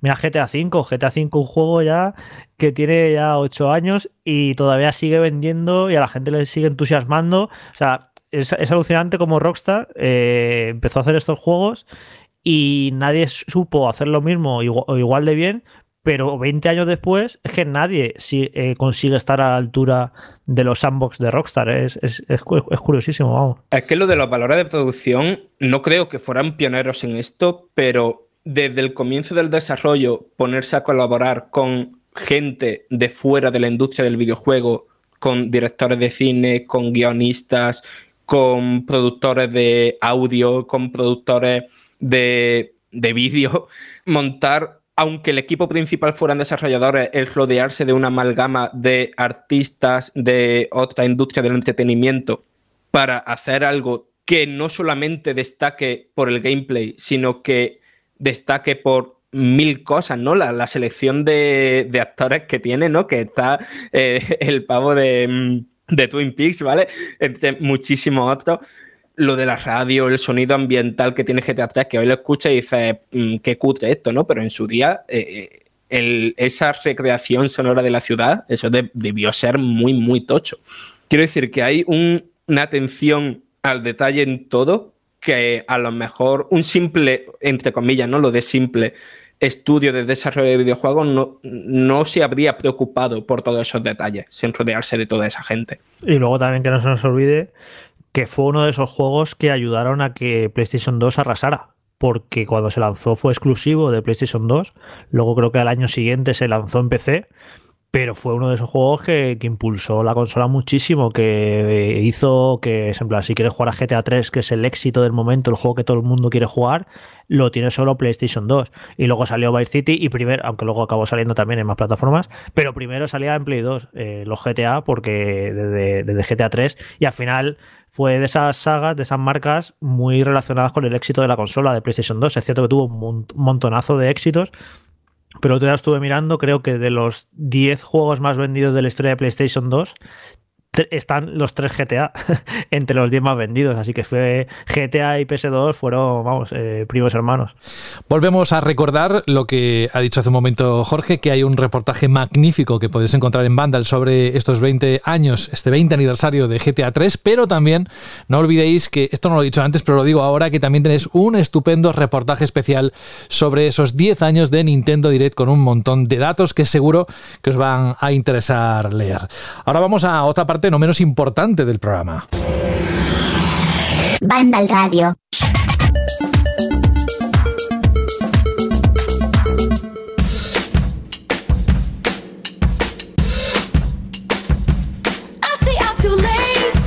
Hace unos minutos me confesaba que no tenía muy clara la pregunta que va a hacer para dentro de los próximos días, pero eh, vamos a darte un poco más de tiempo para eso, Alberto. Ahora vamos a centrarnos en la que lanzaste la semana pasada y que ha tenido una buena repercusión. De hecho, hay eh, en las últimas horas varios comentarios, sobre todo uno especialmente, que es de David M.A. Así es como lo firma en iBox. Es un texto largo, pero que animamos a todos y a todas a, leerlo porque creo que es muy interesante para entender su lado de lo que explica que él hacía. Su sector laboral fue infografía, trabajando para publicidad, televisión y cine, y quiere aportar a algo que comentamos aquí precisamente en el programa hace unos días. Sí, de hecho, José, recomendamos que lo leáis porque habla eso, ya no solo de su experiencia profesional desarrollando una película que fue muy famosa como el, como el Bosque Animado, sino también habla de la importancia de los títulos de crédito, de aparecer en una obra, de experiencias similares ¿no? a lo que comentábamos la semana pasada sobre Mercury Steam.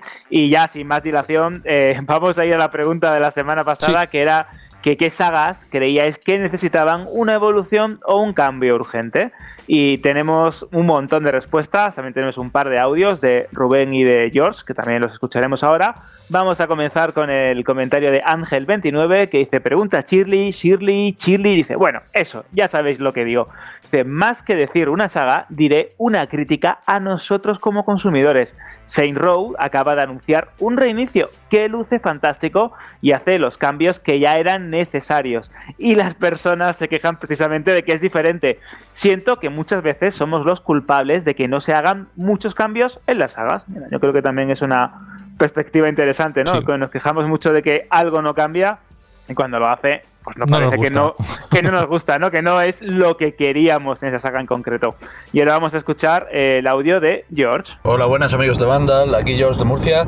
Y nada, a ver, respecto a la chile pregunta de esta semana, eh, creo que hay una saga que necesita un remozado, pero no gráfico, sino a nivel de todo, que sería Halo, ¿vale?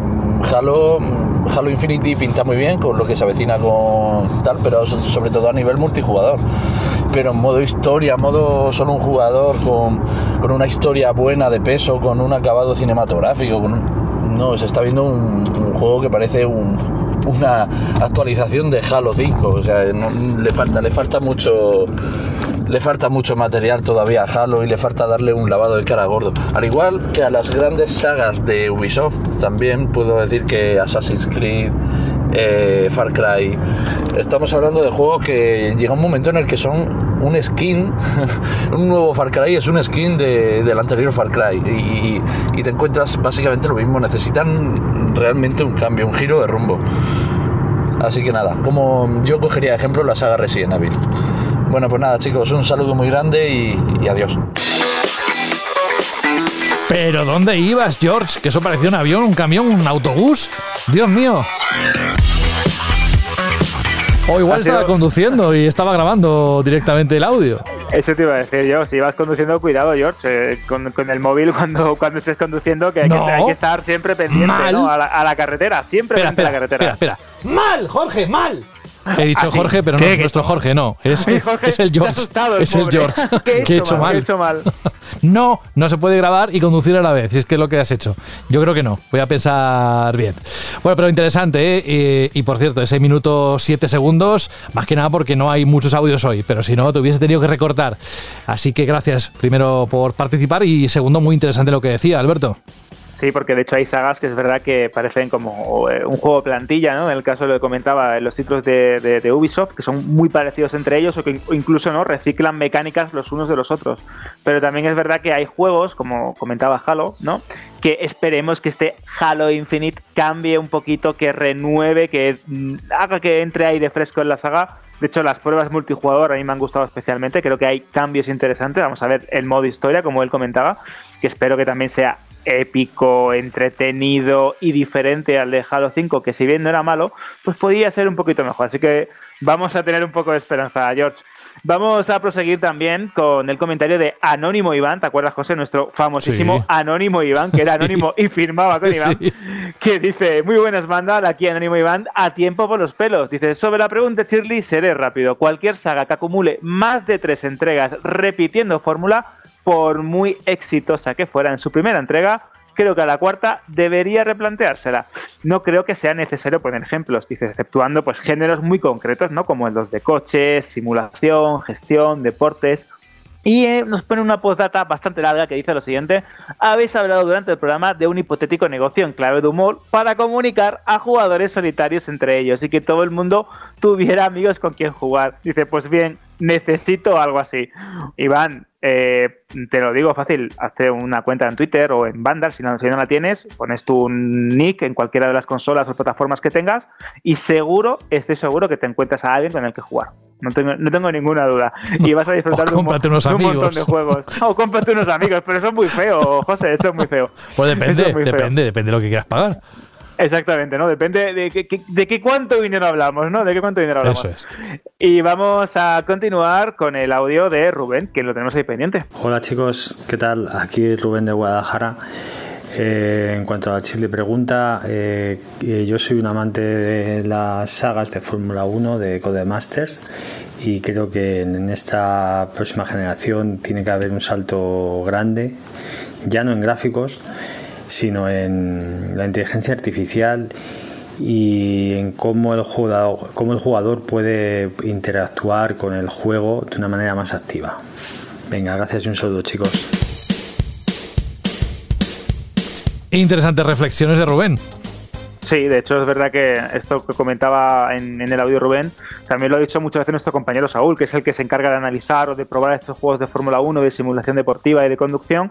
Y es verdad que hay juegos que, pese a que son sagas anuales y que tienen pequeños ajustes, cambios en la temporada, en los equipos que compiten, pues que como que la evolución es demasiado lenta y es verdad que la Fórmula 1 merece un juego ¿no? que, que cambie por completo las- eh, la manera ¿no? en, la que, en la que presenta pues, el deporte de motor más seguido y más espectacular del mundo, que de hecho me gusta bastante. Y aparte del comentario que tenemos en, que nos mandaron por correo de Snake Solidus, que habla un poco de que, que quiere ¿no? que haya renovación en la saga Need for Speed. Vamos a ver si el nuevo ese que está en desarrollo llega.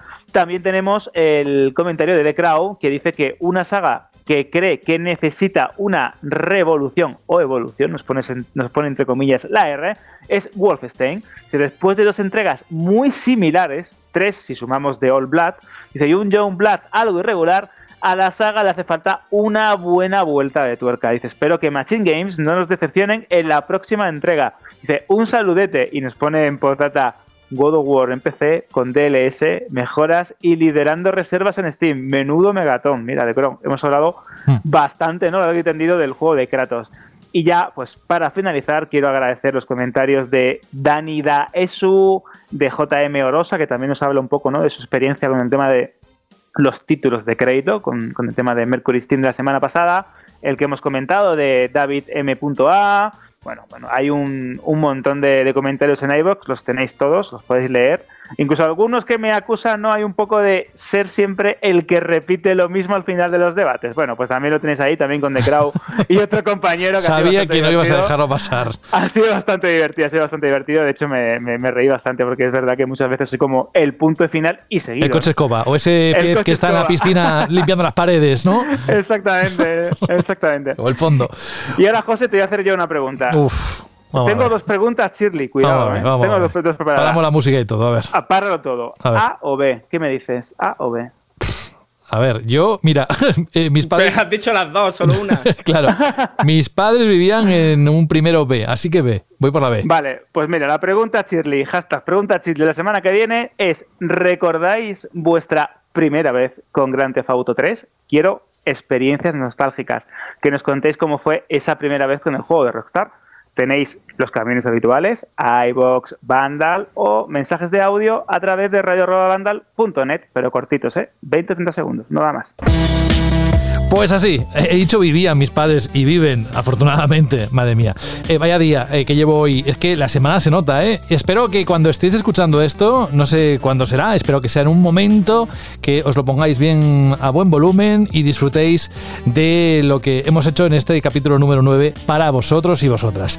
Bueno, es importante también que sepáis que si queréis mandarnos algún correo relacionado con el programa, siempre lo podéis hacer. ¿eh? Es la vía de comunicación creo que más rápida y que no, en principio no perdemos ningún correo, pero lo podéis hacer a la misma dirección que antes comentaba Alberto, que es radio.vandal.net. Y bueno, Alberto, ¿cuándo la próxima sección de cine? Porque habrá un montón de cosas que contar, pero supongo que será en noviembre ya, ¿no? Exacto, tendremos nuestra perlita ¿no? de, banda, de banda random con todas las informaciones de streaming, de estrenos de cine, noticias, etcétera. Yo creo que en un par de programas lo mismo lo tenemos ya, ¿eh? Sí, y la próxima semana anunciamos algo, pero no es algo muy positivo. Más que nada que vamos a coger una semana de vacaciones. Up, ya lo he dicho. Bueno, pero eso ya lo diremos eh, en tiempo y forma. Eh, solo quería adelantarlo. Venga, pues nos vamos adiós, eh, diciendo adiós con la manita. Primero empezando por Alberto González, al que le, le decimos que le apreciamos un montón y que le esperamos la próxima semana aquí en este mismo lugar, prácticamente a la misma hora. Alberto. Hasta la semana que viene, José. Un fuerte abrazo. Adiós. Adiós. Fran Gematas está ahí pendiente de todo lo que ocurra en el programa y si tiene algo que aportar, lo aporta. Gracias, Fran. Hasta la próxima semana. Hasta la próxima semana. Hasta luego. Oye, ¿te vas a ir al Mercadona ahora, de verdad? ¿El qué? No, no, no, me voy a ir a mercadona.es. Ah, vale, claro. O sea, no bajas No, al no supermercado, lo haces no anden- online. No anden mucho, ¿eh? No te vaya a cansar, ¿eh? La ¿El qué, qué? buena hora al Mercadona, la hora canadita. Pero que lo Eh, tengo lejos, pasan que, cosas que- ahí. que lo tengo como a una hora. que- Pero, que no ah, puedo. eh, ah, vale, claro. No, pero en lo online pasan cosas, Jorge. Dinos, dinos si pasan cosas que vamos, No, ¿eh? no, yo digo que baje ahora al Mercadona, así que Ah. un poco que salga de casa. que Eso, eso. metido ahí Eso, escribiendo. eso es lo que intentaba decirle. Bueno, en cualquier caso, Fran, eh, que un abrazo, que hasta la próxima semana. Vale, vale, una pierna. Hasta luego. Adiós, una pierna. Y Rubén Mercado, cruzando la línea de meta, el penúltimo de esta edición, cosa que no es habitual que lo empiece o lo acabe. Así que ha sido todo un lujo tenerte hoy con nosotros. Te esperamos la próxima semana, siempre que te deje la agenda, amigo. Pues sí, así estaremos, pero el que se va al Mercadona después de lo que acaba de decir Alberto en línea interna soy yo. A mí el Ay. turrón no, pero Ay. si es verdad lo que dice Alberto, pues habrá que salir. Pero bueno, oye, ¿Qué quede es lo que dice. Alberto? Nada, nada, nada, tú a lo tuyo, Ch, chaval, tú a lo tuyo. Que después Jorge se enfada porque le soy infiel. Bueno, no quiero Así mirar el chat. La, Vale. la semana que viene con vosotros otra vez, ¿vale? Cuídate mucho. Chao. Chao. Y Jorge, espero que la semana pasada, recuerdo que la acabaste bastante cansado, espero que esta semana te haya dejado un poco más con la energía arriba, ¿eh? Sí, estoy muy a tope, no sé qué. Está topísimo, Mejor, mejor, déjame- déjame. No, que está muy bien el programa hoy, no dirás que no, porque estabas Sí. antes, antes de empezar, estaba. Es que no hay juegos, es que no No, sé es qué". que, ¿sabéis lo que Estaba pasa? ¿Sabes lo que pasa? Y Sí, en la mí llorería esta de Malasaña voy a ir. Ha quedado para mí completísimo programa, súper eh, dinámico, eh, con un montón de temas, Que sí, que opiniones. sí. Ah, Esto es Sí. estupendo. Que no me vendan la moto, que el casco, que el casco lo tengo ya aquí en la mano. No me vendan la moto. hablado 15 minutos del sistema de combate de un juego. Bésame el pero, cuello, Jorge. Otro tipo de programa que yo creo que está bastante bien. Jorge. ¡Calla! ¡Calla, Rubén! No, Sí, que, no nos oye. madre mía, está desatado. No, no, oye, tranquilo. que, que digo que no, que yo, es verdad, que os confieso que a mí me gusta tener análisis en el juego, impresiones, pero que no siempre es posible y que está muy bien, siempre y cuando haya No, no, sí, noticias era que comentar. posible, pero no he, no he querido. Ah, era ah, posible, había ah, juegos. ah. juegos. Si juegos salen todas las semanas, si será por Ah, juegos. Pero bueno, que, que aquí ya sabéis quien corta el bacalao, es decir, quien decide la escaleta y siempre ha sido así. Desde el 2014 es el jefe de redacción, que es Jorge, por eso, por eso es jefe de redacción. Así que, oye, gracias, eh, Jorge. Buen fin de semana. Nos encontramos en unos días aquí, ¿vale? Vale, hasta la semana que viene. Y la semana que viene, tranquilo, que hay juegos. No, Bien. no lo pasen mal todos estos días. Habrá juegos, habrá juegos. Voy a coger una bolsa, que estoy hiperventilando. Adiós. Hasta luego. Bueno, vamos con la música que ha elegido un oyente. La verdad es que os dije al principio, hace. al principio de todo, cuando grabamos este programa, que era una música muy energizante. Bueno, no dije, no sé lo que dije, pero que dije que era muy, muy cañera. Y nos ha escrito David M. Un correo a radio.bandal.net pidiéndonos un tema para acabar el programa de hoy. Dice, soy David, además del audio para la Shirley, que en su momento salió, aprovecho para pedir a José una canción para el cierre del programa. El problema es que no sé el nombre, pero es del juego Control. Ya hacia el final hay un tema súper cañero y muy épico. Seguro que sabéis al que me refiero si habéis jugado. Y si no, pues nada, intentaré buscar más a fondo para ser más concreto la siguiente. Ja, ja, ja. Un saludo, amigos.